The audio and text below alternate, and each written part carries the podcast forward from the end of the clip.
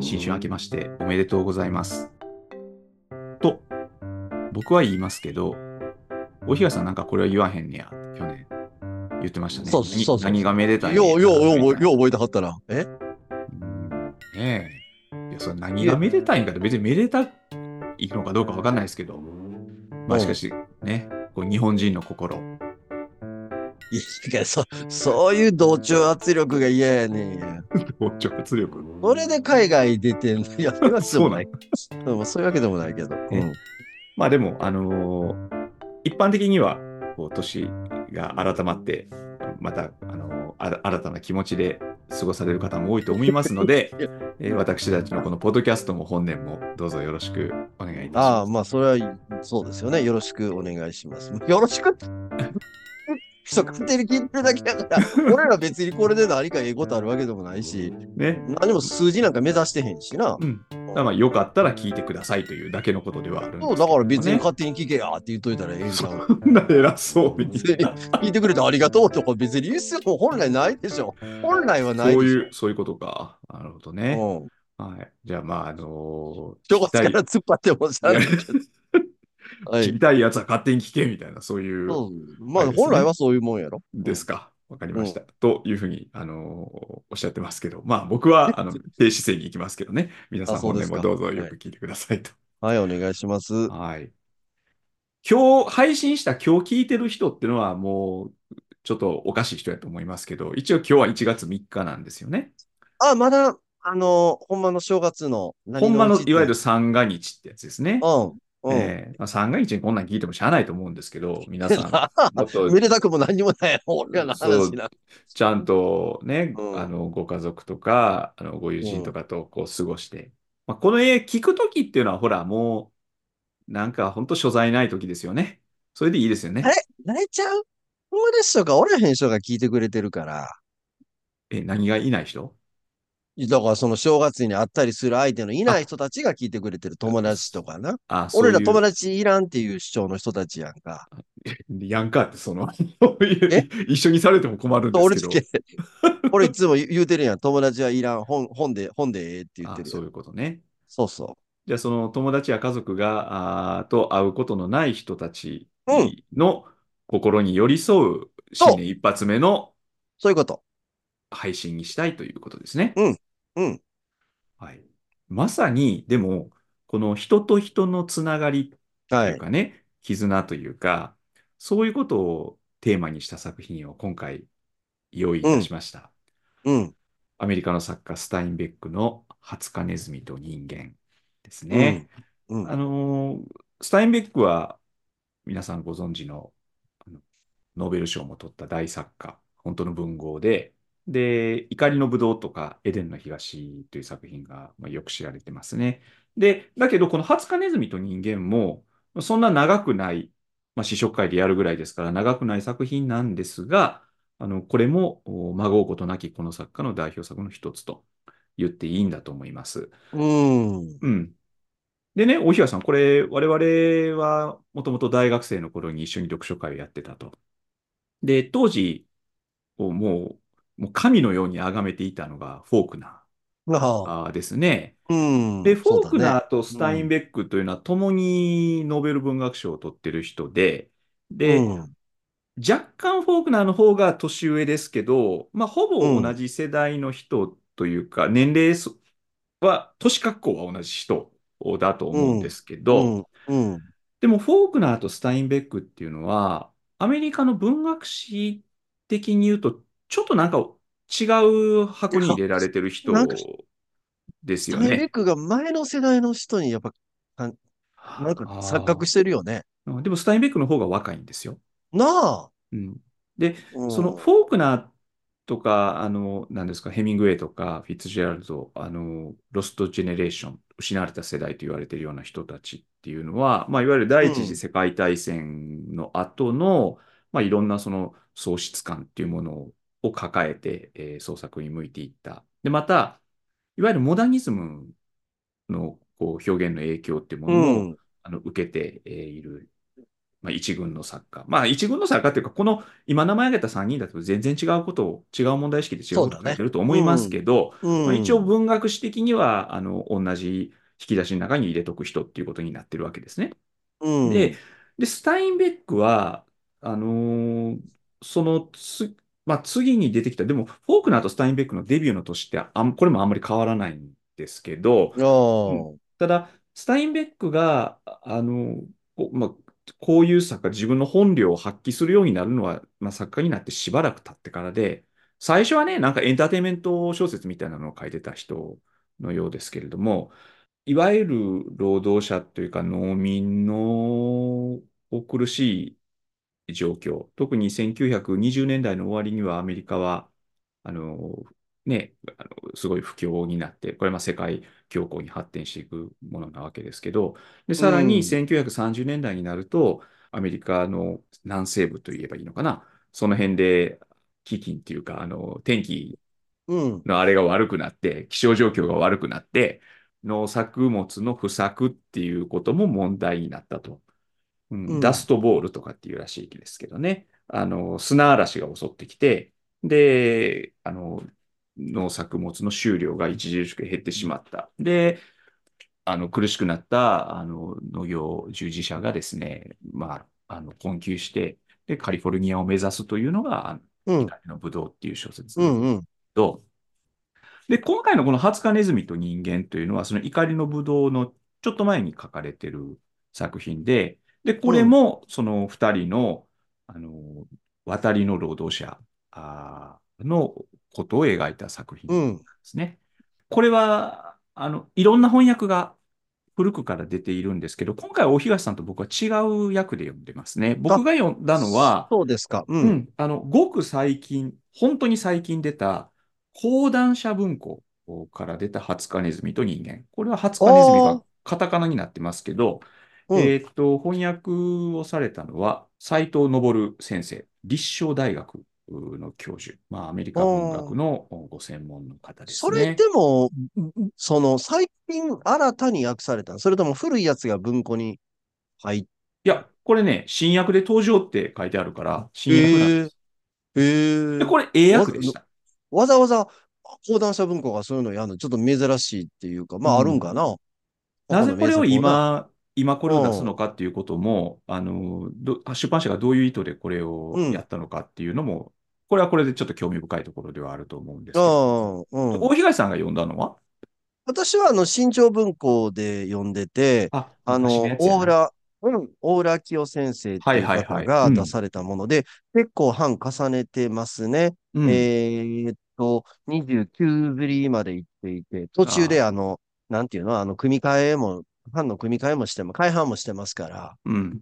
っだから新潮文庫で確実に読まれてるっていうことで。まあ、やつですよね。訳は自体はちょっとまあ古めかしい感じはないではないけど、まあ、うん。全然読みやすい訳でしたけどね。でうん。したか。大うん。東さん初めて読んだんですね、これね。いやー、だから私、スタインベック自体も読んだことがないあ、ので、さっきのね、怒りのぶどうの説明とかしてくれたの聞いてても、やっぱ僕のイメージの中ではリアリズムの自然主義的な作家っていうイメージにうん。なっちゃってるから、だから、うん。ちょっと損よね、スタインベックってそういうのあるから、なんかこう、ちょっとその、ほんまにこう文学やりたいんですみたいな文学青年からすると、ちょっと色あせた感じ？あの、ドライサーとかああいうのと並べちゃうっていううん。か。うで、やっん。ぱりどうしてもフォークナーとかヘミングウェイとか、うん。あの、特にやっぱり、あの、フィッツジェラルドがこう都会的な感じがするやんか。うん。で、こう一方こっちはもう農村、農民の生活描いていくイメージやん。うん。うんだからなんかちょっとこう、まあ別に無理に読まんでもええんちゃうみたいな感じに、なると。どうだろうなっちゃわへんかな。でもね、フォークナーは、あのーヨクナ・パトファー君、ジェファーソンを、サーがな？うん、ね、サーが。ヨクナ・うん、パトファサーガ。つまりそうん、の土地を、なんてことない土地を、その神話的な空間に、こうん、の、改変していくというかですね、うん、そういう、まあ、要は想像力の使い方っていうことでね、まあ、大作はい、家になり、で、その、はい、彼の、おフォークナー・チルドレンたちが20世紀のこう文学を彩り豊かなものにしていったわけですよね。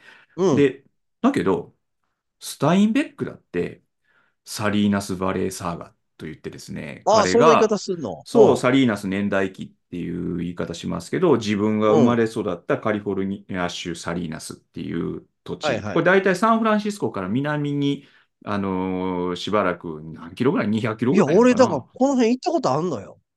ほあのーこのスタインベックの有名な小説の人に、かなり横丁って言うんだっけな。う。うん、あのー缶詰横丁とかなんかそういううん、風に訳されてる短編集あんねんけど、うん、それの舞台になってる場所っていうのが、うん。あの、サンフランシスコの南の方の、あの、海沿いの町があって、はい。うん。で、そこはサンフランシスコから結構観光で行く町っていうあか、あ、から私昔サンフランシスコに3週間、あの、行った時に、い。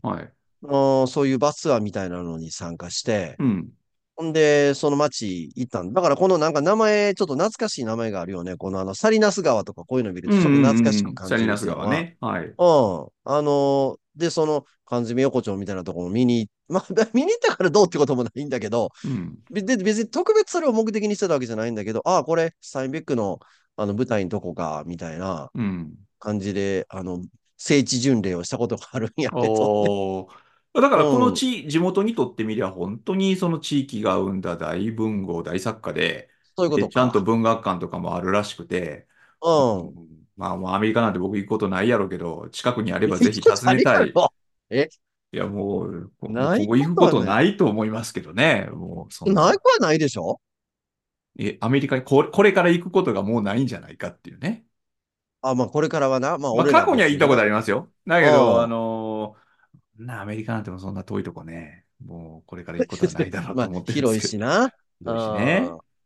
あの、サンフランシスコの周辺ってね、ジャック・ロンドンっていう作家もうこの辺りん、だし、うん、結構あの文学的な、あの、うん、その土地柄っていうか、うん。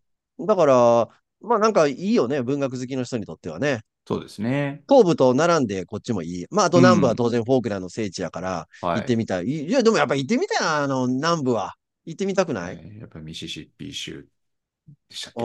けニューオーリンズ、ニューオーリンズはやっぱ一回は行ってみたいなって昔からあ思うけど、あ、まあそうでもない？ね。うん。いや、まあ、でも確かに、あのー興味はありますよ。でも、はい。そのね、さっきおっしゃったフォークナーとかと比較して、あの、そんな感じのスタインベックっていうことなんですけど、でもね、僕、今の自分の心持ちとしてはね、実はフォークナーよりもスタインベックの方に興味があるっていうか、あのおー？うん僕ね、心境の変化？うん、怒りのうん。ぶどうって、昔、高校生の時に読んだことがあっいや、て、ほんで、あなたね、僕言ってたと思うよ。あれは死ぬほど退屈やみたいなこと言ってそう。でね、たと思ものすごい時間、読むのに時間がかかったんですよね。で、退屈してたんだと思うんですけど、あのーまあ、それ以来読んでないんです。だけど、今やっぱりね、再読したい本の、もう上位にあるのが実は怒りのぶどうで、あ、なんか理由があんの？うん。ん、まあ、まさに今日話すようなこととも関係するのかもしれないんですけど、あれうん。ね、そのストーリーをこう語る部分と、そのと時の社会状況がどうであったかみたいなことのその記述とが結構混ぜ混ぜになってるような小説で、で、まあ、そういうスタイルの小説ってほらあるじゃないですか、あのモビー・ディックとか、うんああいうんうんうんうん。うタイプの作品だと思うんですよ。で、スうん。トーリーは結構、結構というかかなり面白いんですけど、で、そのうん。辺の、こう、まあ、脱線というか、逸脱というか、その冗長性みたいなところで、多分当時は辛かったんだと思うんですが、うあのん。ーまあ、腰据えてじっくり読んだら間違いなくあれ、面白いだろうし、で、すごくね、まあ、劇的に話も展開するし、まあ、鮮うん。烈なね、これも、あの、最、最後のエンディングの、あのー忘れがたいシーンっていうのも読んだことある人は、ああ、あれねっていう、うん。うあのん。シーンがあるんですけど、うなのん。で読んでみたい。で、その、今回、ハツカネズミと人間がね、これはまあだから読もうと思ったのは、あの、久々にこんな新訳が出たって、あ、こんなん出たん。やと思っ。て、で。もう一回読過去うに読んだことあん。るので、ハツカネズミうん。を。だから、もう一回うん。読もうと思っそ、て、あ、えーそれやったら。もう、星葉さんこそまさにその、サンフランシスコの聖地巡りしに行かなあかんやん。あの、カナリーあローっていうのは、あの、モントレー、モントレーっていうあ、街ですけおど、なかなかーはい。雰囲気のえ海に面しててね。そうです近くはアザラシとかがバーいたりとか、あそれ行かなあーかんで、あなた。なんかツアーでも企画してくださいよ。もうあの、ツアーそういう、ってか、まあ、サンフランシスコ行くとなんぼでもそういうツアーがあってね、バスでいろんな国の人と乗っそこて、行けるおしゃべっていう。りしながら行って、んで、イワシかなんか食べてないだから、なんかもうもう覚えてないけど、楽しい、楽しかったけどね。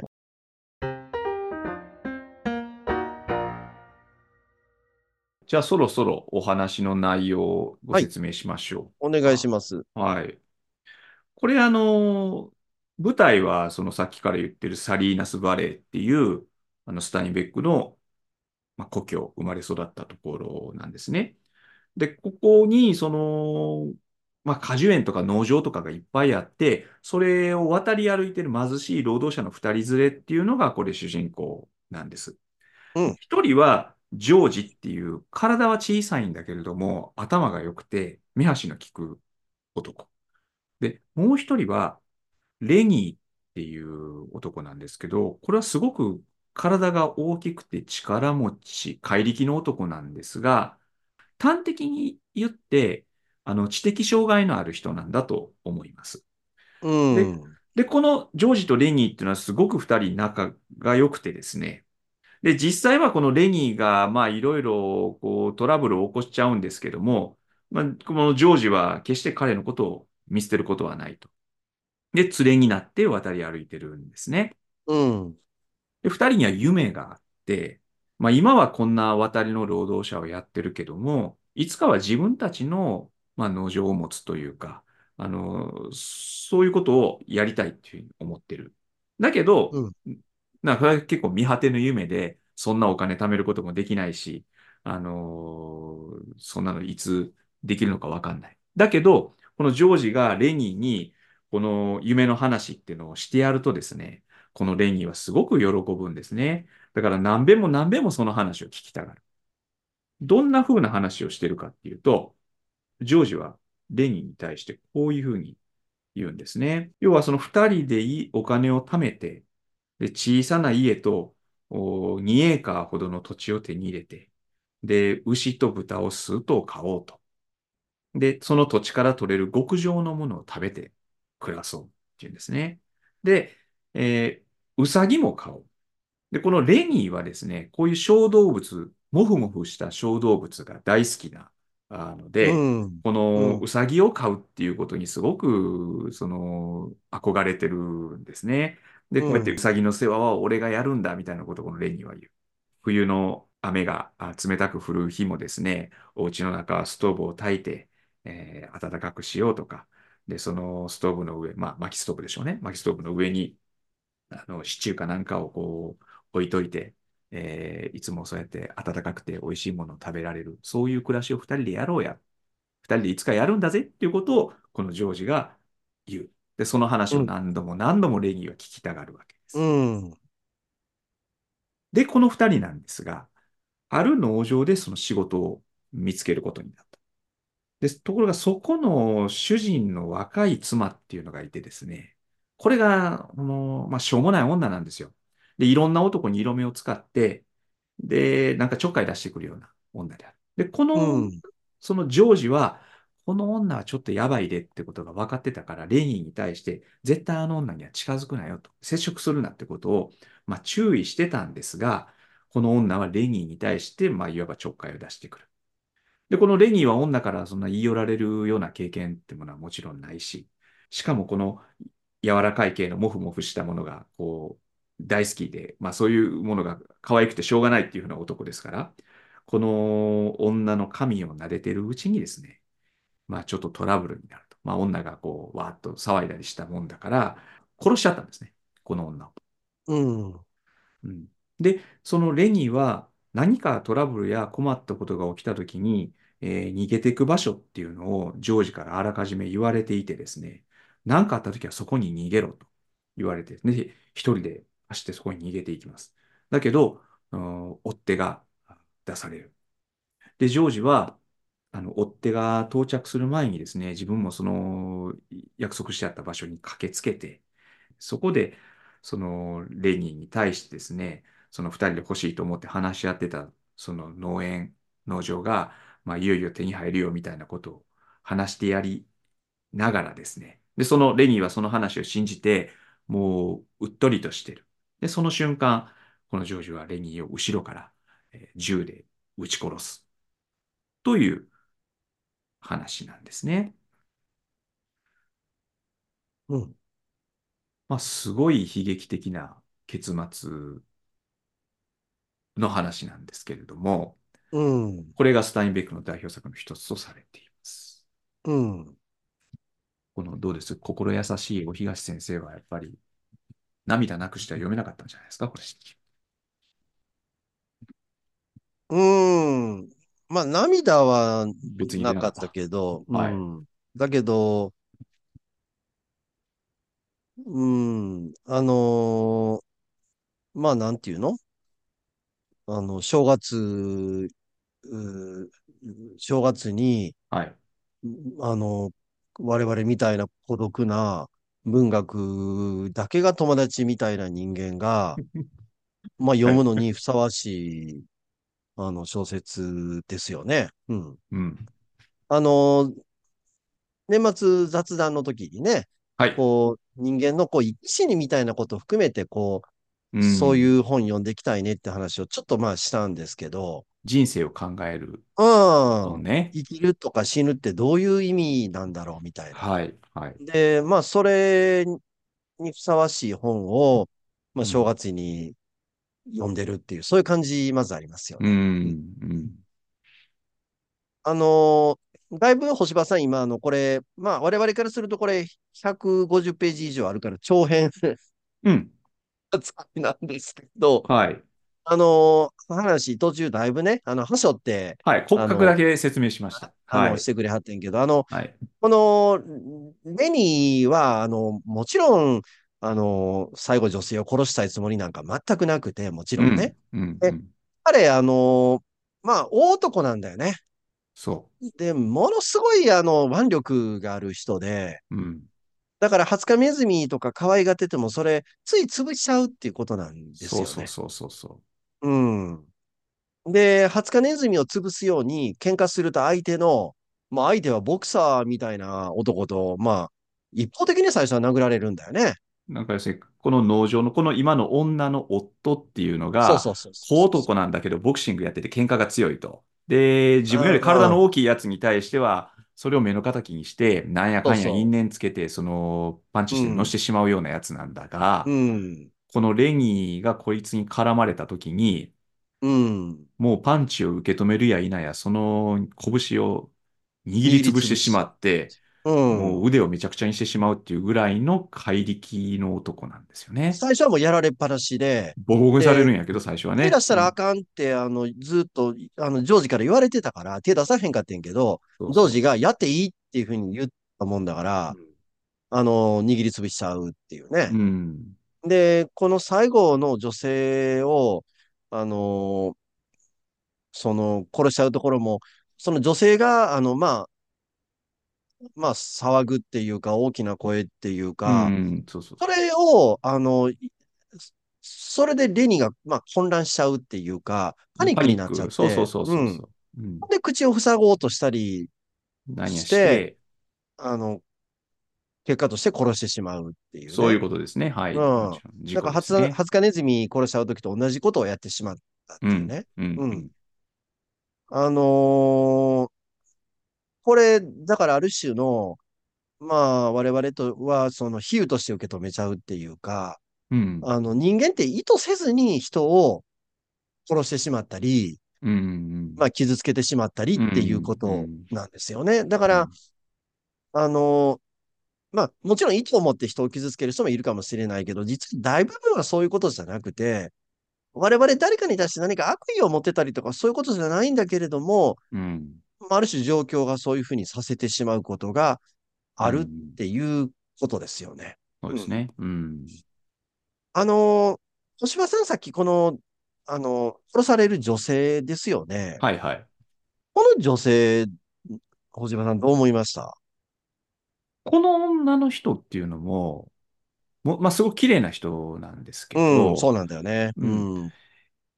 ちょっと普通そういう態度で、えーこういう人にそういう態度は見せないだろうっていう風な女の人なんですよね。なんか、そうだね。うん。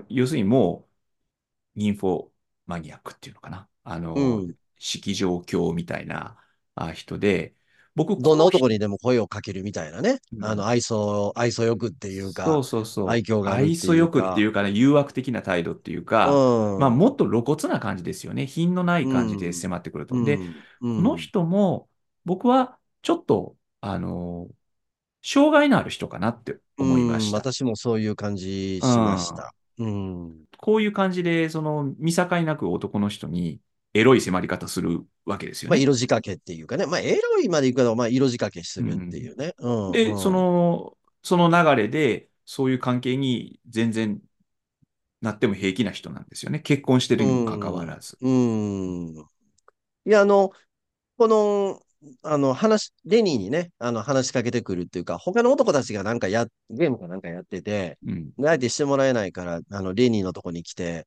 あの、うん。話しかけてくるっていうところで、彼女が身の上語りみたいなことをちょっと、うん。あの、してるんですけど、こんな風に、私の役だとこんな風に言ってるんですけど、うん私、サリナスに住んでいたの。子供の頃引っ越してきたのよ。ある時、旅回りの劇団がやってきてね、私は役者の一人と知り合いになった。うん劇団と一緒に来ていいってその人は言ってくれたの。でも母さんが許さなかった。私がまだあ15歳だからっていうの。うん。だけどその人は来ていいと言ったのよ。言ってりゃこんな暮らしはしてないわ。本当よ。うん。つまり演劇とかあるいは映画の仕事の紹介をしてくれる人に会ったとかね。うんそういう話をずーっとこれしてる人なんですはいはよね。いはい。うん。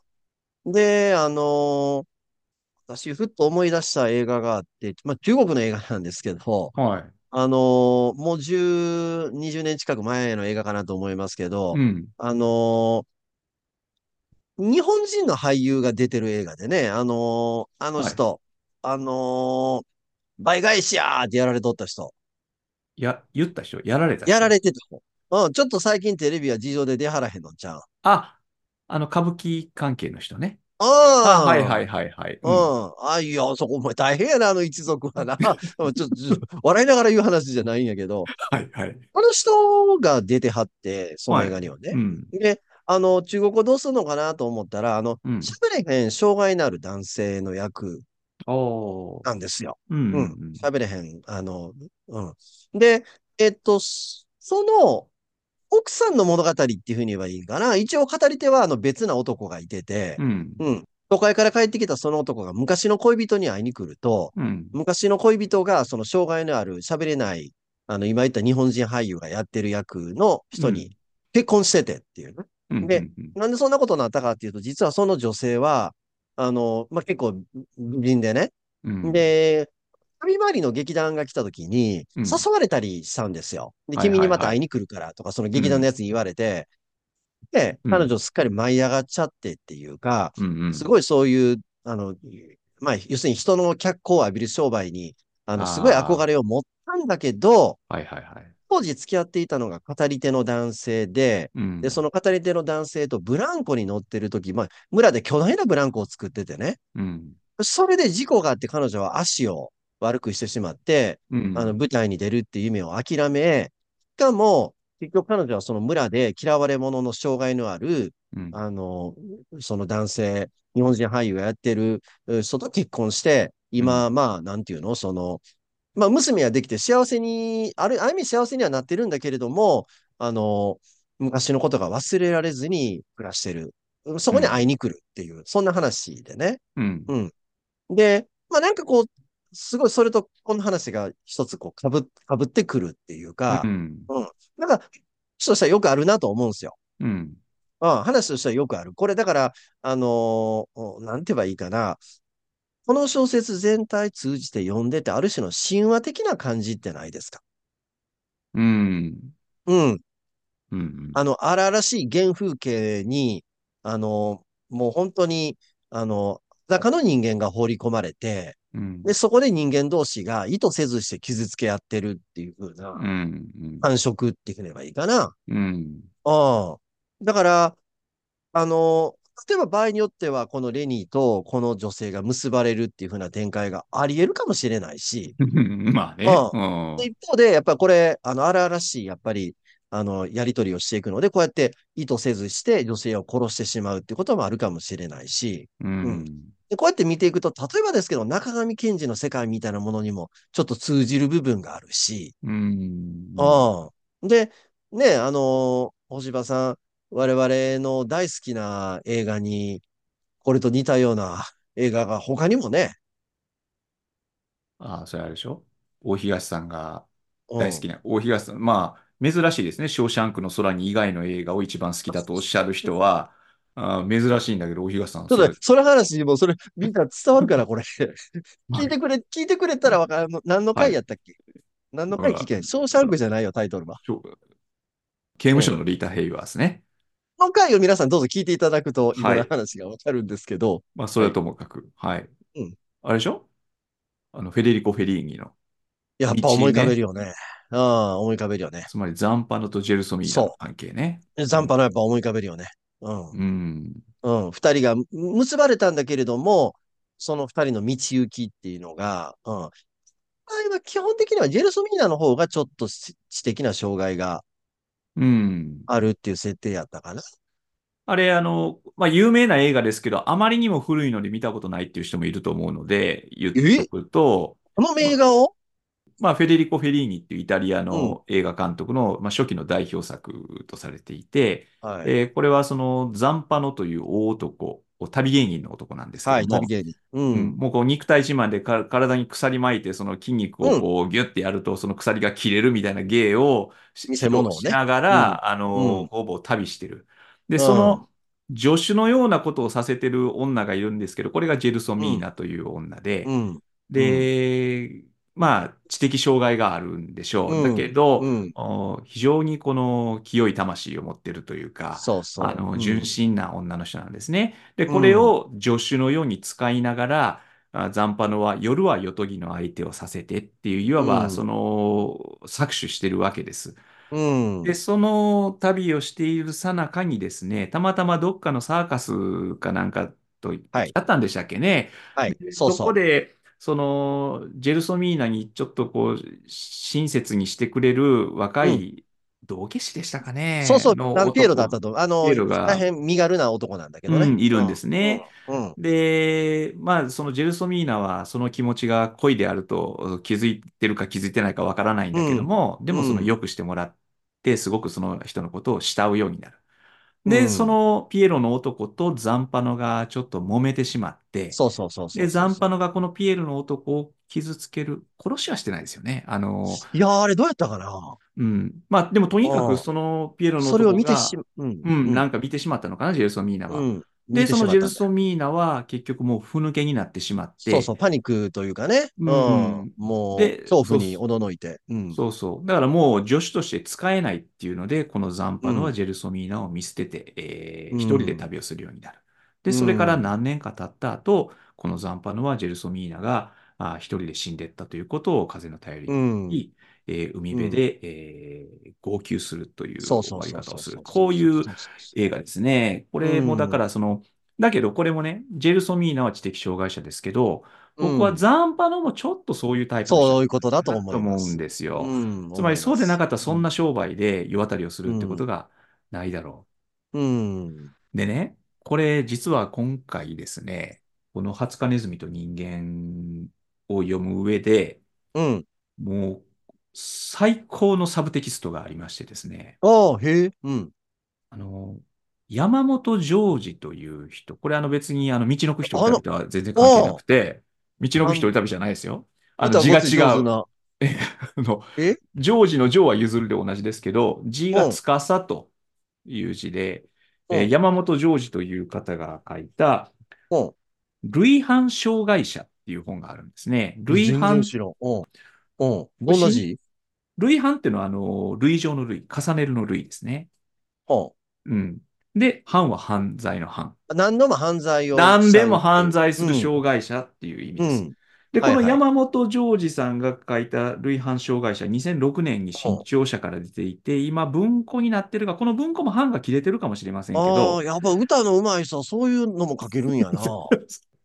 で、この類犯障害者っていうのは、この知的障害のある人が、うん。うん。犯罪を犯してですね、はい。まあ、多くは軽犯罪なんですが、たまに重大な犯罪も起きることが、起ああ。こすことが。で、うん。うん。障害があることと犯罪を犯すことは全く関係がなくて、健常者も同じように犯罪を犯して、えー犯すわけですけど、うん。障害者、知的障害のある人が犯罪を犯すとですね、まず警察にこう、まあ尋問されたときに、うん。言うたら適当な調書を作らされてしはい。まう。うん。で、えー結果、まあそう裁判をやってもですね、自分うん。が裁判かけられていることの意味もわからず、で、はい。刑務所に入れられてしまう。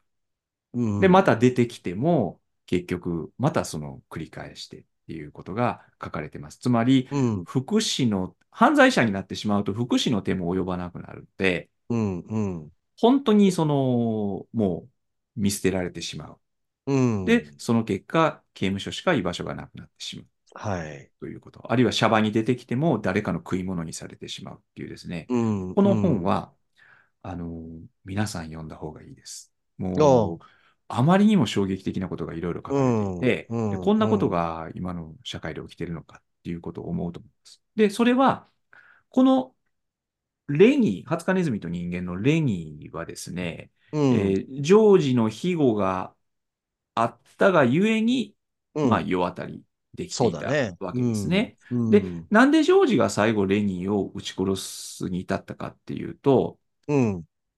まあ一応、まあこれもいろんな僕は解釈があるんじゃないかなと思うんですはい。が、はい。はい。要はもうこのレニーはこの世に生きてても、いいことはないと。つまりもうこうやって問題を起こして本人も辛いやろうと。で、俺うん。も辛いと。うん、うん。で、その彼が今回その女を殺した後に逃げてきたあー時にですね、この女の旦那、さっきのボクサーですね。これがうん。もう頭に血が上って銃を持って、もう絶対もう殺したるみたいな。うん。で、まあこの時代知りませんけど、そういう死刑、リンチのようなまあ、ものもちょっとある種の無法地帯みたいなな。あったんでしうん。ょうね、きっ感じがあるかとね。らな。うん。うん。で、絶対殺されると。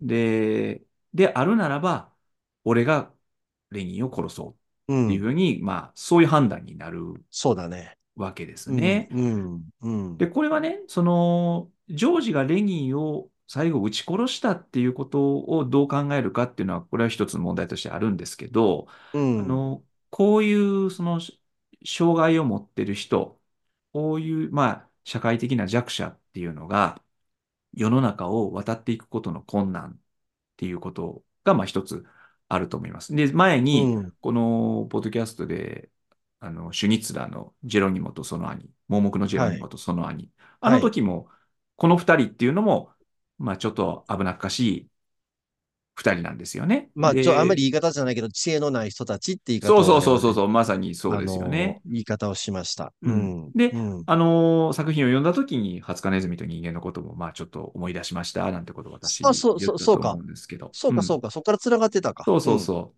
うん。なんですけど、それ人間誰だってね、あうん。のー弱いんだけど、うん。こういう、まあ最低限の社会生活みたいなことも、自分一人ではできない人っていうのも社会にはやっぱりいてうん。て、で、うん。そういう人たちが、あーどう生きるのか、あー、あるいはどういうふうに、あの、社会がそういう人を包摂していけるのかっていうことだと思うんですよ。で、このうん。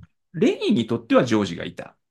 なんだかんだ言うて、彼が必死に守ってきたあうん。わけですよね。うん。でも、このハツカネズミと人間の中で描かれてますけど、こういう渡りの労働者が、そもそも二人連れでその渡ってるなんていうケースはあんまりないみたいで、うお前らん。珍しいな、二人連れか、みたいな、あ言の、そんなこと。こう言われますうん。よね。で、それはうん。しょうがないですよ。レニーは一うん。人は、あうん。世渡りはできないから、ジョージが必ずついていなきゃいけない。でも、なんかこういうその知的障害っていうこともそうですけど、でも、この彼が知的障害であることは別に彼の責任じゃなくて、うん生まれつきそうであった。でも人間はうん。誰だって、えー不慮の事故やなんやで障害を負うこともあるかもしれない。何かで仕事を失うこともあるかもしれない。だから、うん。その、今別にこうあ安定的に生活しているつもりでいる我々だってですね、うん。実はその足元には危うさってものがあってね。なんかそういうことをやっぱ思いますよね。この、これを読んでも。こういう言い方をすると、ちょっとあんたは保守的な人間やないかってちょっと言われるかもしれないんですけど、うん。まあ私がかなりあの、どっちかというと僕はもう自分はバリバリのあの左の左派の人間だとあの自認してますけど、まあでも 考え方にだいぶちょっと保守的なところがあることもあのはい。認めますが。これ、あの、ジョージが、あの、レニーとずっと一緒にいるのってどういう意味なんだろうってやうっぱ考えん。るよね。その、うん。まあ、レニーはやっぱりジョージがいてくれないとなかなかやっていけないってことは、まあ、あるはい。よね。はい。だけど、あの、まあ、ジョージは一人でもやっていけるわけやんか。うん。彼は一人でできる。うん。うん。それが、あえて、このお荷物を自分の意思で背負っうてるってことん。になるやんか。はい。うん。はい。で、まあなんか子供の頃の話でクララおばさんの話とかこうちょっと出てきたりはするんだけれども、まあ、基本的にこの人たち孤独な人たちうん。なんだよね。そうです身寄りね。のない人たちっていうか。うん。で、ずーっとそのレニーがジョージに対して、あの、未来の話をせがむやん。はい。こんな土地を、小さな。土地を持っはい。て、うん。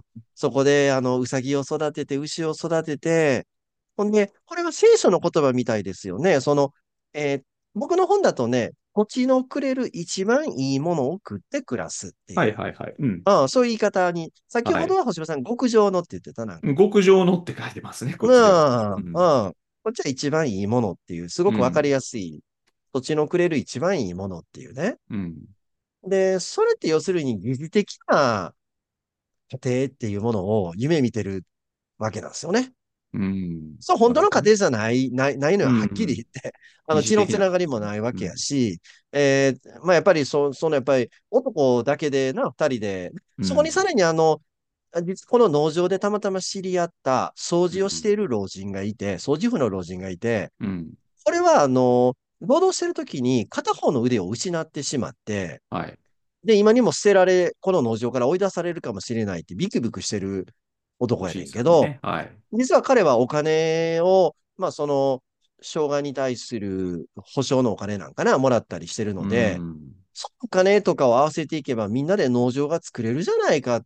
小さな農場を持てるじゃないかっていう夢に現実味が出てくるっていうか、わしも金出すで、だから一丁その話にわしもかませてくれって、そういう提案をするわけ。ですよね。はい。あのー自分にできることは何でもするからっていううん。う風なね。ん。で、それで心がまたちょっと温かくなるっていうか、うん。うん。で、さらにまあ、あの、まあ、比較的長さがあるからいろいろ走らざるを得ないんですけど、あの、この農場にはあの黒人の男性も一人いてて、はい。怪我かなんかをしてちょっと体には障害があるんですけど、うん。やっぱりこの時代なんで彼は一人、まあ、差別されてるっていうか、一人うん。別なところにいさせられてるっていうね。うん。うん。でも彼もそういう話を聞くとなんかこう、あの、夢を見てしまうっていうか、うん。だから、やっぱ孤独な魂を持ち寄った人たちが、疑似的な家族を作りたいっていう、そういう物語になってるうん。っていうね。うん。うね。ん。さっき星葉さんの言ったね、障害のある人をどうやって社会に包摂していくのかっていう話ですけど、うん。もともと基本にあったのは家族なんだよね。うんでし家。族がまずそれを、いわばまあセーフティーネットとして受け入れて、うん。で、さらに地域の社会、まあ村うん。落でいいけど、が受け入れてってことがあったと思うんですよね。うん。で、まあ例えばですけど、私自分の生まれたとこ田舎の村やから、うん。村にやっぱり障害のある人がいてて、はい。うん。で、その障害のある人のいてる家庭では、その、まあ、私の同世代の子らからすると、おじさんに当たるわけやねんけど、おじさんよく、あの、うろうろしてるんやけどね、ぼんやりしなうん。がら、ぼんやりしながら村の中いつもうろうろしてるんやけど、やっぱり子供の頃にね、その、おじさんに僕の同世代の子らはか、可愛がってもらってるから、うん。まあやんちゃな子たちやって、ほんで、うん。まあ、なんていうかな、その家も、今はもう一家さんみたいになっちゃって、ちょっと知恵のない人たちがやっぱ住んでた家っていうふうに言えちゃうかな。うん。うん、なんだけど、そのおじさんのことやっぱ大事にしてて。うん。うん、その知恵、知恵のない、知知恵のないっていうか、まあ、障害のあるおじさんやな。うん。うん。だからそれを、ほんで僕ら村の人間も、おじさんがうろうろしてるからといって、変な目では見ないよ。うん。分かってるから、そのおじさんの存在を僕ら認識してるから。うん。だからその辺の道であったら当然、あ、こんにちはって話、挨拶してる。向こうはあんまりろくに返事も返ってこえへんねんけど、うん。その挨拶してるしっていうね。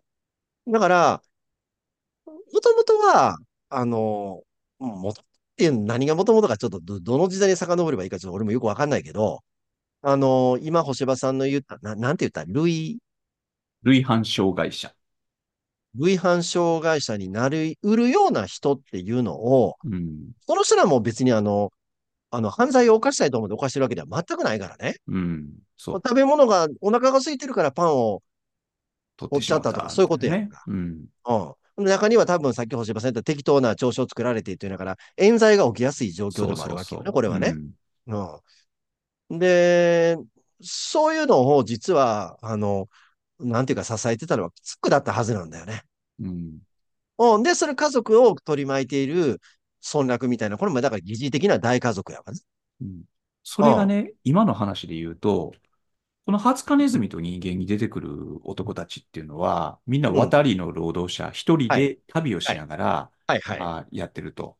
うん。で、この後に書かれる怒りのブドウは、家族がオクラホマ州から、あの、カリフォルニアへトラックで、あの、みんなで移動していくと。その新天地を夢見て。なんですけど、ハツカネズうん。ミと人間では、ここに出てくる人たちのこの孤独っていうか、まあ、単独行動をしている人たちうん。なんうん。ですよね。この人らの家族、まあ、未婚の人は、あれ、はい。未未婚であっても、じゃあ親どないしてんの？兄弟どないうん。してんの？うん。この人たうん。ちがもともといて。たはい。場所ど、どうなってんの？っていうん。うこと思いませんでした？あの、これ僕昔サンフランシスコにその3週間行った時に、はい。あのまあ、要するにア、アメリカに関する本だけじゃなくて、カリフォルニアに関する本っていうのをいろいろ読んだり当時しはいたんで。まあもうさ、よくあんま覚えてないですけど、ちょっと印象が強かったのが、うん。あの、石川よしみさんっていう。ジャン、ジャーナリストなんかな。うん。あの人の初期のもので、あの、カリフォルニアストーリーっていう本があって、うん。要するにカリフォルニアの農場で労働する、特に日系人がやったと思うんやけど、うん。うん。の姿を追ったりしたっていうね。うん。で、あの、まあ、要するに出稼ぎ労働者って最初は単身、男一人で単身で行くっていう話やんか。うん。で、で、工場労働者と似てるところはあって、つまり農場でうん。働いてるんやけど、あの、家族が農場で労働してるんじゃなくて、あの、例えばイチゴを摘むときって大量の人間が必要なわけやんか。はいはいはい。ただこういううん。渡り物の労働者っていうのを雇っうていく。で、それがん。どんどんどんどん移動して、あの、いい南から北へ移動していくとか、なんかそういうふうなうことがあって、ん。だから、そういう意味で言うと、こう、非常に近代的な、うん。あの、個の社会っていうのがぎ、こう作られてるっていうか、ううん。から出稼ぎ労働者っていうのは基本的にはそういう非常に近代的な孤独を抱えてる部分があるっていうかね。うん。ああ。で、でそれで言うとね、あの、この、だからカリフォルニアっていうもともと土地のいなかった場所に、うん。あの、その近代的な農業っていうのが、大規模な農、農業っていうのが行われていて、そこに、あの、孤独な労働者たちが、あ、入ってくるっていううん。形になるから、うそうすると今のん。現在の我々が送っているような、まあ、例えば核家族であったりとか、さらにそれが今僕ら単独、単身者の家庭っていうのはどんどんどんどん増えてるわけですよね。うん。そういう状況と同じような状況が作られてっていうことだと思うんですよね。なるほどね。うん。うん。で、うん。あのーそれはい我々自身が自ら進んでやってることやな。まあね。うん。みんなでお茶の間でテレビ見るよりも、自分の部屋にテレビあってそれを一人で見たいっていう。うん。うん。懐かしいチャンネル争いなんか、もうあんなのはうんざりだっていうことですよね。うん。うん。で、どんどんどんどん家族っていうもの、だからもうちょっとそのまだそういう話やねんけど、うん。あのー別に僕は家族制度は良かったっていうつもりはないよ。自分も家族っていうものから逃れたいと思ってた人間の一人やから。うん。だけど、家族っていうものが、すごく束縛になって、その家っていうものやな。うん。家制度っていうのが僕らをすごく漆黒のもとに苦しめていたと同時に、うん。実はそれは、やっぱり、いわば我々にとっての居場所を与えてくれていた。うん。ああ自分の存在を確認することができ、自分の役割をくれる場所。う役割があってんん。や。ああで俺なんか、うん。その、大東さんとこの次男っていう位置づけで役割があって、で、うん。私はそれを拒否したわけよ。うん。俺はそんなんじゃないと。このな村の中でこういう家庭のこういう役割ある人間だ。俺はもっと、世界で生きていくんやっていう選択をししちゃったわけよ。うん。けど、それができる人間はええで。でも、人間はじゃあどうやって、この、いわばなんていうの、殺伐としたっていうか、すごく複雑になって巨大化した社会の中で、うん。どうやって自分の居場所を見つけていくんですかっていうことになるよね。うん。で、それを社会のシステムの中で、いわばシステム通りに扱っていくと、まあ、法律通りに扱っていくと、犯罪者になってしまうってことやんな。うん。うん。うん。だから社会が犯罪者を生み出している側面がすごくあるじゃないかっていうことじゃないの。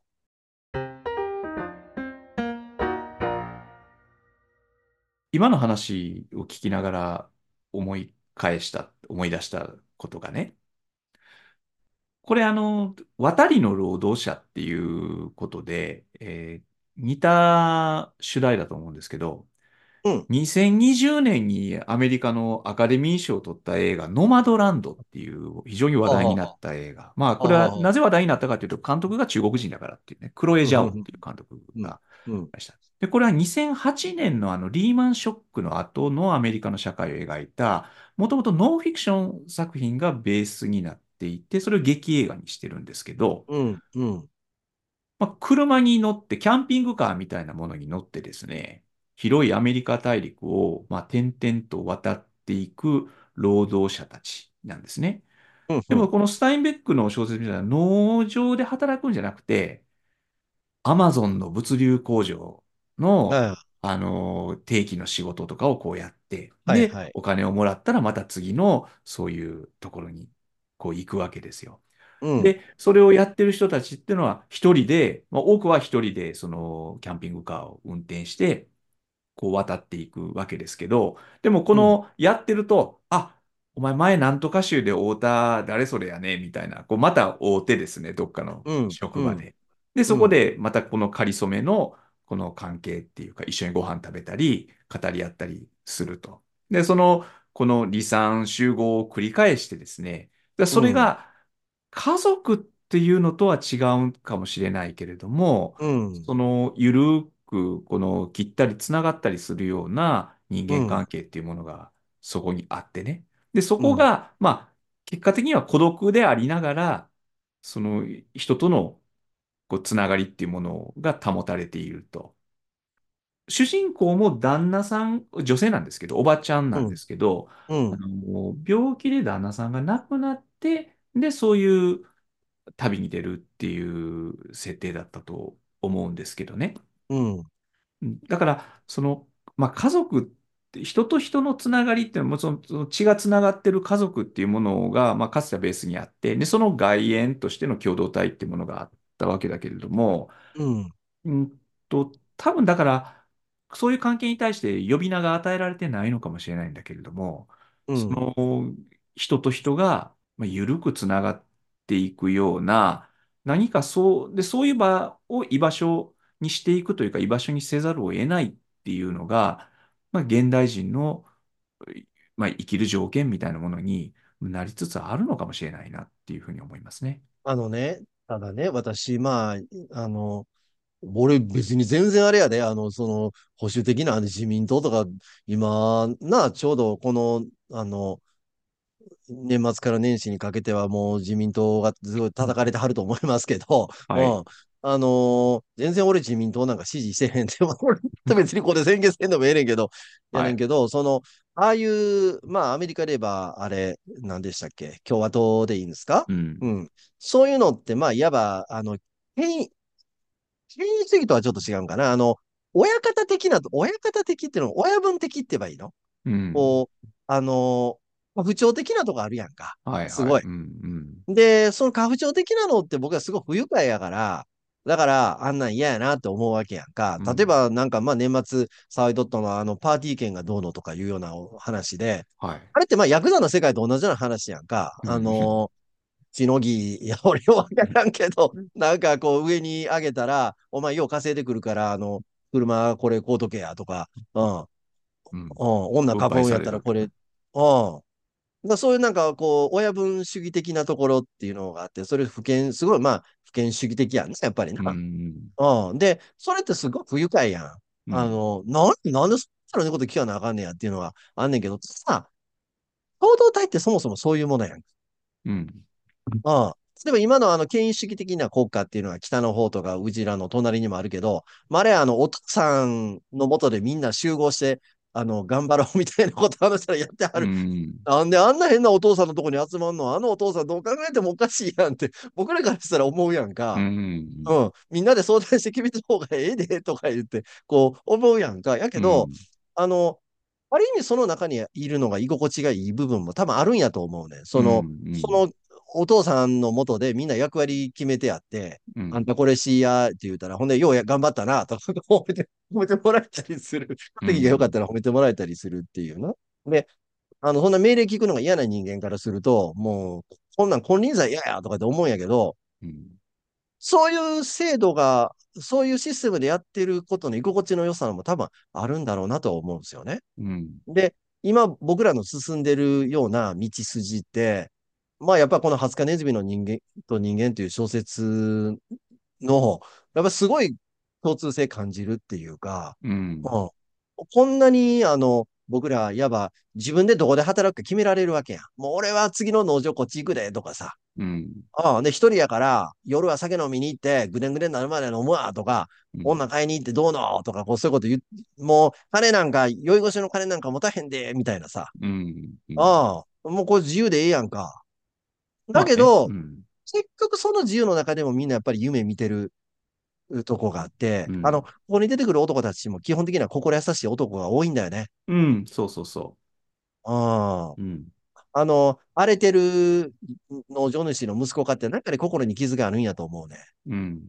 うん。それであんななんか喧嘩っ早くなっちゃってるっていうか。うん。うん。で、なんかちょっとこう、なんていうの、睨みを利かしてるロバ、ロバじゃない、馬使いやったっけ？みたいなうん。男がいるんやけど、うん。これ結構心温かくて、最後、ジョージがレニーを、その、殺したこと分かってんだよね、あれね。うん。分かってて、で、お前今日は飲まずにいられないから二人で行こう、みたいなことをうん。声かけてくれるっていう、す。ごい心温かいんだよね。うん。なんだけど、心の温かい人間たちが集まっていても、こういう悲劇が起きずにいられないっていうことだうん。よね。うん。うん。だから我々は常に悲劇を、この今のじ自由や、俺ら見えない自由が欲しいや、とか言って、うん。生きてて、その中で息苦しさをずっと抱えてるやん。うん。うん。もうそれがこの小説読むと、こういうことやねん。僕らのやってるのはこういうことやねん。っていうふうに、思わうん。ずにいられないかなるほどね。ら。うん。うん。これ、おひやさんでもね、この結末なんですけど、ジうん。ョージがレニーを射殺するっていうん。ううん。結末なんでうん。すけど、うん。うん。これ、どう思いました？っていうのは、うん。この話は、えっと、これすごくよくできてる話だと思うんですよ。あのうん。うん。ー無駄がなくて、うん。えー必要なことがちゃんと語られている。で、しうん。うん。かも、まあ、会話が非常に多い、会話中心のはいはい。物語うん。で、うん。でも本当ね、スティーブン・キングばりのリーダビリティがあるぐらい、むちゃくちゃ面白い。で、つるつああ、るって読めうん。て、まあ、そうだね。えー、いうん。くと。で、うん。最後、この悲劇によって深い余韻を残すわけうですけん。ど、うん。これでもね、このスタインベックは、まあ別にそのな、この小説で何が言いたかったんですかっていうのはちょっと、あの、乱暴なんですけど、うん。うーんと、ややね、えーっと、単純な、こう、ヒューマニズムの物語になってないかっていうふうには僕は思っていてですね。へえ。うん。でね、その、うん。殺すっていう結末が、要するに、この、じゃあなんで殺したんですかっていうことにはいはい。ついて、まあ僕なりの解釈を言えばですよ。さっきもちょっと言いまはい。したけど、ジはい。ョージは、まあレニーはとにかくもう世渡りはしていけない。このうん。後生きていても、もう必ず問題を起こして、えーとんでもないことになると。うん。だから、生きててももうしょうがないから。だから、俺がこの手で殺すんだっていうことだと思うんですよ。うん。でもね、その、もちろん彼がいろいろ迷惑をかけたり、問題行動を起こすということはそうなんだけれども、うん。殺すかと。で、その、いわば、そのレニーという他者をですね、うん。この内面化してるわけですね、ジョージは。まあ、これ、共依存の関係になってるからまあ、な。共依存の関係でもあるけど、うん。うん。うん。だそういうその他者の内面化、内面測量化みたいなことうん、の、まあそのうん、他者の内面化ってそれ自体暴力だけど、うん、そういうことするんかと。で、例えばですけど、あのー私がスタインベックだったらっていううん、あれですけうん、ど、うん、コロさんと、うんと、ジョージはレニーをほったらかして、一人でその農場を去っていったという結末でもあかんことないんちゃうかなと思ったんですね。で、それうん、も残酷なことではあるんですよ。もう知うん、らんと。うん、うん、でもなんかその殺してしまうっていう、まあ殺すことがすごく劇的なこの幕切れになるわけですけど、ちょっとどうなんかなって思うんですけど、その辺引っかかりませんでした？うん。まあ、さっき星葉さんが、あの、他のやつにリンチされて殺されるぐらいやったら自分の手でっていう。うん、そう、まあそれもうん。ちろんね。私はそれはすごく共感、するんうん、ですけどね。うん。あのね、この小説読むとね、いろんな、あの、この映画だけじゃなくて、現実に身の回りであったことも、うん、なんか思い出さずにいられないっていうかね。うん、で、まあ、これ直接私の知り合いではないんですけど、あのーその障害を抱えてる娘さんを持っててね。うん、ほんで、まあ、そのお父さんなんだけど、まあ、もうそろそろ退職ぐらいの年齢までずっと家族、まあ、あの、な、お金稼いで、はい。あの、家族を支えてっていう、まあ、家族のために働いてきて、ほんで、まあ、だから娘さんも結構もういい年になってたと思うんですけど、私もその細かうん、いとこ知らないんですけどね。でももうちょっとで退職やなっていうところで、そう、だから娘さんと無理心中やな。ああ。で、まあ、そんな様子、そんなになかったらしいんやけど、その、そ、そこまで思い詰めてるってうん、ういうのは誰ん、もあんまり分かってなかったっていうことだと思うんやけど、うん、突然、うん、つまり、他にも、あの、子供がいるね。兄弟がいるね。はい。きょ兄弟がいてて、まあ、要するに、その子の行く末のこと考えたら、その自分の他の子供たちにやっぱり負担かけられない、にかけられないっていううことかん、な。で、それで結局お父さんは自分と、その女の子を、まあ、まあ二人で死んだっていうね。うで、ん、それって、すごい、まあ今星葉さんの言い方で言うと、ある種不権主義的な考え方で、うん、あの自分が責任取らないといけないみたいなね。で、うん、他の奴に迷惑かけられないとか、その自分には娘を殺す権利があるってことやん、それって。うん、まあ。自分も死んではいるんやけれども、うん、あの、殺す権利があるっていうね。うん、で、それって、まあ我々の、その、なんていうかな、こう、例えば人権っていうふうな考え方からすると、まあ明らかに間違ったことだと思いますよ。うん、それは。それは娘さんには娘さんが生きていく権利がありますよっていう。うん、その障害のある娘さんに自分の人生を自分で選択する権利はないんですかっていう話やんか。うん、それあるでしょ、それは。うん、あるに決まってんだけど、その一方で、まあそのなん、なんていうの、お父さんの苦渋の決断っていうかね。うで、ん、やっぱりジョージも、まあなんていうの、こういう言い方するとそれどうなんだろうっていう、何度もペニーの頭に銃を当てて、これ盗んできた銃やな、これな。うん、あの、なんか一人銃持ってたやつがいて、そいつが銃がないないって騒いでって、それって実はもうジョージがもうレニー殺すしかないっていうふうに思って、その銃盗んで、うん、あれもしかしたら最初盗んだ時はその銃持ってたらレニーがやられちゃうかもしれないから自分隠しとこうぐらいのつもりで持ってたのかもちょっとわからへんねんけど、うん、最終的には、その、レニーが隠れてるとこ分かってるからそこに行って、うん。で、頭に銃を何度も何度も後頭部に、これ、これも、あの、あれやな、前振りがあんねんな、この小説。そこはすごない。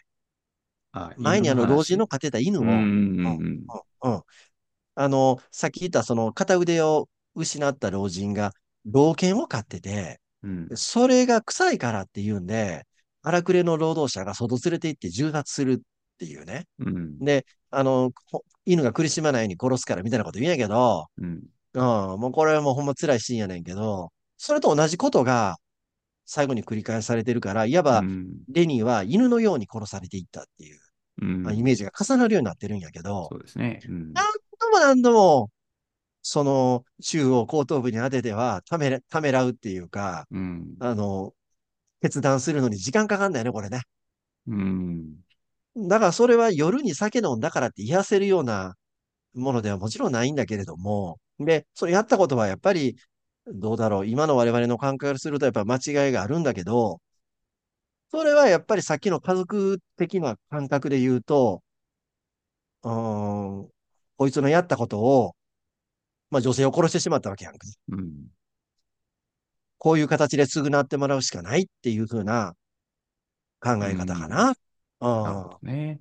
その辛さっていうか、いや、家父長だって辛いよって話かもしれんけど、おう父さんだって、ん。なあ、あの北の国のな、あの、皇帝然としたおっさんかって、あいつも辛いよっていう話かもしれん。いつも孤独やでって話かもしれんけど、うん。うこれもジん。ョージはね、レニーを殺した後の人生っていうのがどういういや、彼の人そ生だろうかってことを思うんですけど、う。いや、だから、ゾマさんみたいな人生ちゃうか。うん、これね、多分、ん。うん。あの、レニーがもう厄介事ばっかり起こして、えーそれのその尻拭いを延々やってきたと。で、それはもちろんもうめんどくさいし困ったことなんだけども、僕はでもそのことが、ジョージの生きがいだったんじゃないかなって思うんですよね。そうでしょう。そうでしょで、う。でしょレニーを失ったことによって。生きがいを喪失しただろそうでしょう。うん。で、う。その、やっぱり人はなんで生きるのかって、あの、そんなことに答え出ないけど、でもん。誰かに頼られて、で、うん。誰かが自分のことを必要としてくれてるとはい。思うから生きてるってところもあるんですよね。はい。だから、はい。そのレニー、あ、ジョージは、レニーがいなくなって、これからもう一人で気ままにね、あの、渡りの労働者やればいいと。稼いだ金で、えー飲んだくれて、えーその、し娼婦を買ってみたいな、そうノンシャランに生きていくことは多分彼はできないうん。だろうと。そうん。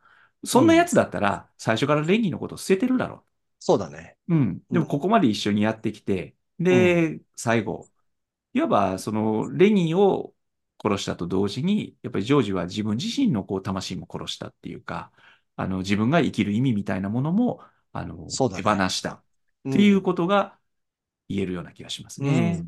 うん。うん。うん。だうん。からやっぱこの先が、実は、あの、彼の人生は長くて苦しいっていうように思いますね。いや、その、そこで抱えて生きていく、いろんなものを抱えて、まあ人間は生きてるんやけど、うん。すごく重いものを抱えて生きていくことになるから、うん。うん。だから、やっぱり私、まあそういう考え方がちょっとその、なんか近代化されてないってことかもしれないけど、私もすごく人権とかすごく大事だと思うう。うん。うん。まずそれ大事っていう前提があると思う。だけど、それで割り切れないものがこの世には常にありますよねっていううことん。も、やっぱり思うかな。うん。うん。で、この小説ってそれを集中的に表現してくれてるっていうか、うん。人間の心の温かさとか弱さとか、同時に我々が無意識に持っている暴力とか、うん。うん、それは意図して傷つけようとしてるわけじゃないな、ないんだけど、傷つけ合ってしまったりする。まあまあ、は、は、はハリネ、ハリネズミやったっけ？まあ、近づくと、と傷つけてしうん。まうっていうかさ。だけど、近うんづかずにいられない。さっき星葉さん言ったように、誰かに頼り、頼られせずに生きていけないってうん。いう、うん。うん、そういう感覚ですよね。で、そういうよるべない人間っていうのが、やっうん。ぱり連帯するしかないっていうか、その、やっぱりつながって力を合わせるしかない。で、だから、このハツカネズミと人間を書いたスタインベックが、やっぱりうん、彼の中でも、この作品はうまいこと書けたってうん、多分思ったうん、と思うんだけど、うん、うん。自分でもこれ物足りなかったんじゃないかなと思うんですよ。割り切れない、割り切れないんだと思そうそうう。うん、そう。うん、で、最うん、後、あの、小説としてはかっこよく決着させてるんだけれども、うん、でもその、多分、スタインベックの中にはなんかモヤモヤしたものがあって、うん。これだけではなく、次じゃあ何を書くの、書けるのかってなった時に、この人が次怒りのブドウを書いたっていはい、うのがね。で、ここはまさにはい。労働者の連、労働者のっていうか人間と人間の連帯っていうか、うん、うん、その不条理なこの状況、運命に対して、えー人間がいかにそのお互いを、まあ、いたわり合ってっていうか、あの、助け合って立ち向かうかっていうことを描いていくっていうね、なんかそういう流れを持ってるような気がしますね。まあ、この辺はもうアメリカ文学の専門家は皆さん、あの、うん当然承知のことで、あの、そこにはこう、またね、あの、複雑な企業ってものがあるんでしょうけど、まあ、そういうことを思いましたね。あのー正直言って、まあこれ小説読んでても、そんなに力量のすごくある作家じゃないなって私正直言って思って。うん。ちょっと素人臭いっていうか、そうですか？僕はエレガントだと思いましたけど。私思ったのは、ある種のこの力量のなさが、この作品をいいものにしてるっていうか、うん。あの、つまりうまくいけない部分が残ってると私は思、思ってない。でうんいわばその作家的な成長、で、そういう作家の方がね、作家的な成長するんだよね。うん。うん。あの、つまり、素人臭いものの残ってる、うまく処理しきれないものが残ってる作家の小説を読む面白さっていうのは、僕はあるなと思っていてう、ん。だからある種、名人芸みたいなものを読ませられるよりも、僕はそういうものの方が、時には好きだったりする。まあ、だから、あのね、私のよく選んでくる、あの、何とも言えないえ言語で、何とも言えないって 思う。なんかあんまり読まないような言語で書かれた、ちょっと素人臭い小説の面白さに通じるものを、まあ、土臭さって言ってもいい？うん。